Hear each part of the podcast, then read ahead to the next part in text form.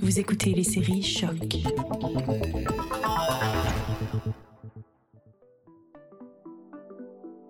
It's everything. It's from all from the music industry to the. It's it's that's how you be are tough. You know, you have to show around when you are in a group. You have to show that you're tough, that you are bad, and that you're next level. So when someone does something stupid, you do something that's more stupid to just to get the respect. So uh, and when you're here, we don't we don't uh, approve that.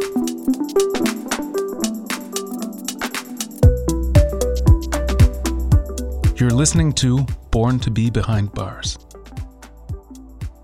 Episode 5.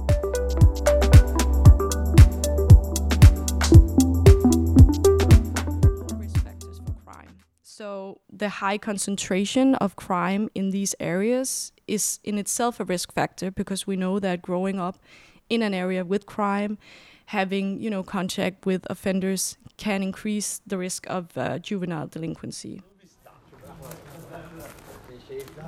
There are other solutions that can improve the situation of youth in vulnerable neighborhoods than governmental intervention. Dandelion, Amnesty, and Emily from the Danish Crime Prevention Council all told me that it was important for the kids to have strong role models that look like them in order to escape the criminal cycle. Nej! yes, that's when you lost, when you lose in table tennis. If you get like 6-0, if you lose, you get an egg in your head or you get water in your head. yeah. And you think the fact that it's not social workers anymore that works here, the kids have more like some someone who looks like them? Who... Yes, Yeah, yeah. Well, it does something because it's easier for us to get the relations with the youngs. Also because we live next to each other and we know them. We saw them from they were young. So, and that's yeah, Just like brothers. yeah. It's actually a big family. Like we we don't we don't see them as we see them as as our younger brothers. So and who who wants his younger brothers to to end up in jail? Nobody. we see that in some areas we have this uh, minority youth who form sort of criminal groups um, connected uh, to the neighborhood. Like they identify with this minority position that they, you know, feel like they have. They feel that they've been excluded from the majority of society. And in these groups, you know, norms can exist. Um, which can justify the use of violence or other types of crime. If I get it well, the more uh, a kid is feel well in a community, feel accepted, Mm, uh, feel like he's a part of something. yeah. The more, well, the less is the risk of youth crime. Mm. Is it? Is it? Yeah, you can say that because you know human beings are are very social. So, for example, we know that um, for gangs, um, one of the pull factors with a gang is if you know if you don't have other places where you feel included, you feel accepted, um, you you find that acceptance in the gang.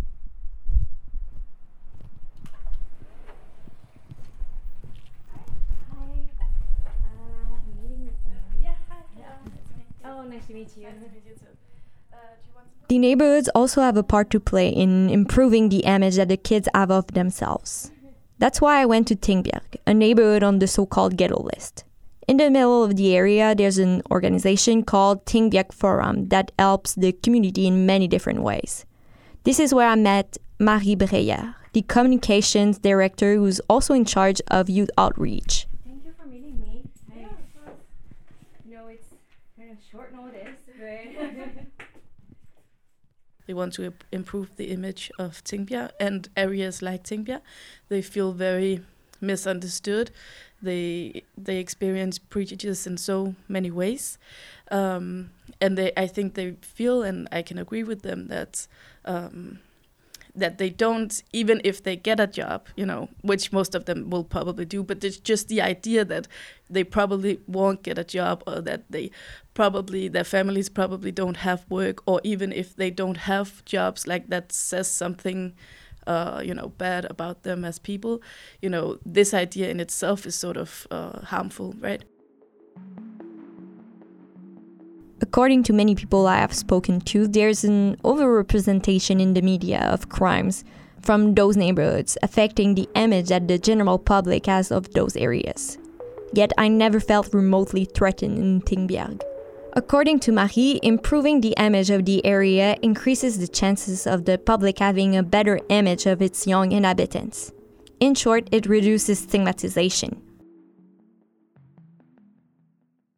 Uh, we have gotten a lot of attention um, from media, not just local media, but also like Danish media, because I think that a lot of people actually are interested in hearing more from uh, young people of these in these areas because uh, it's um they are a group of people in Denmark that is being talked about a lot, but not you know spoken to or with or heard from.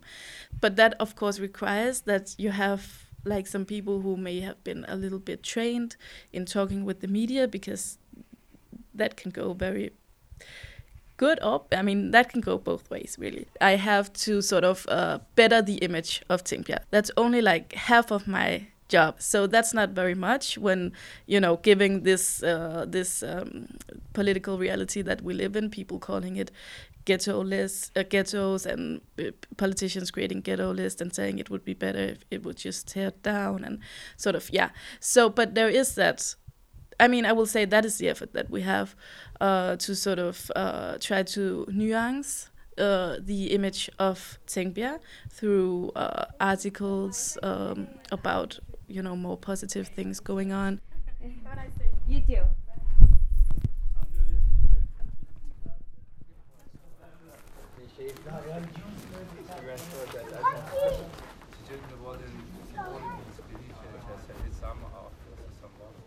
Even though there's a rise in anti-migration politics throughout the West, people seems to be more aware of the problems that are occurring. And there are more organizations created to reduce discrimination in youth, at least in Denmark. When I left Copenhagen, the new Social Democratic government, elected last June, was planning to stop releasing the ghetto list, or at least to call it something else. But even after this whole journey, I'm still left with many unanswered questions. I wonder if the situation in Denmark seems to be improving because anti migrant politics have reduced the amount of migrants and refugees. Or are Danes really becoming aware of all this discrimination? I'm also left wondering if those changes will echo throughout the world to other Western countries, such as Canada. It's my way to make a change, and it's my way to give back to the community I failed on earlier in my life. Yeah. Okay, great. Well, thanks so much. I really appreciate it. yeah, me too.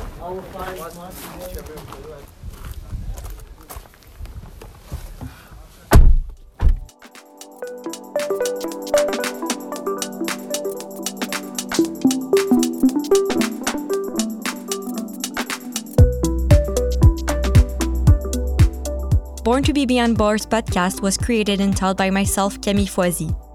A special thank you to William Morer for the music. For the voiceover and the support, thank you to Paul Charpentier, William Morer, Hugo Corbeil, Aurélie Moses, Victor Latour Bellavance, Félix Deschênes, and Cassandre Desmarais.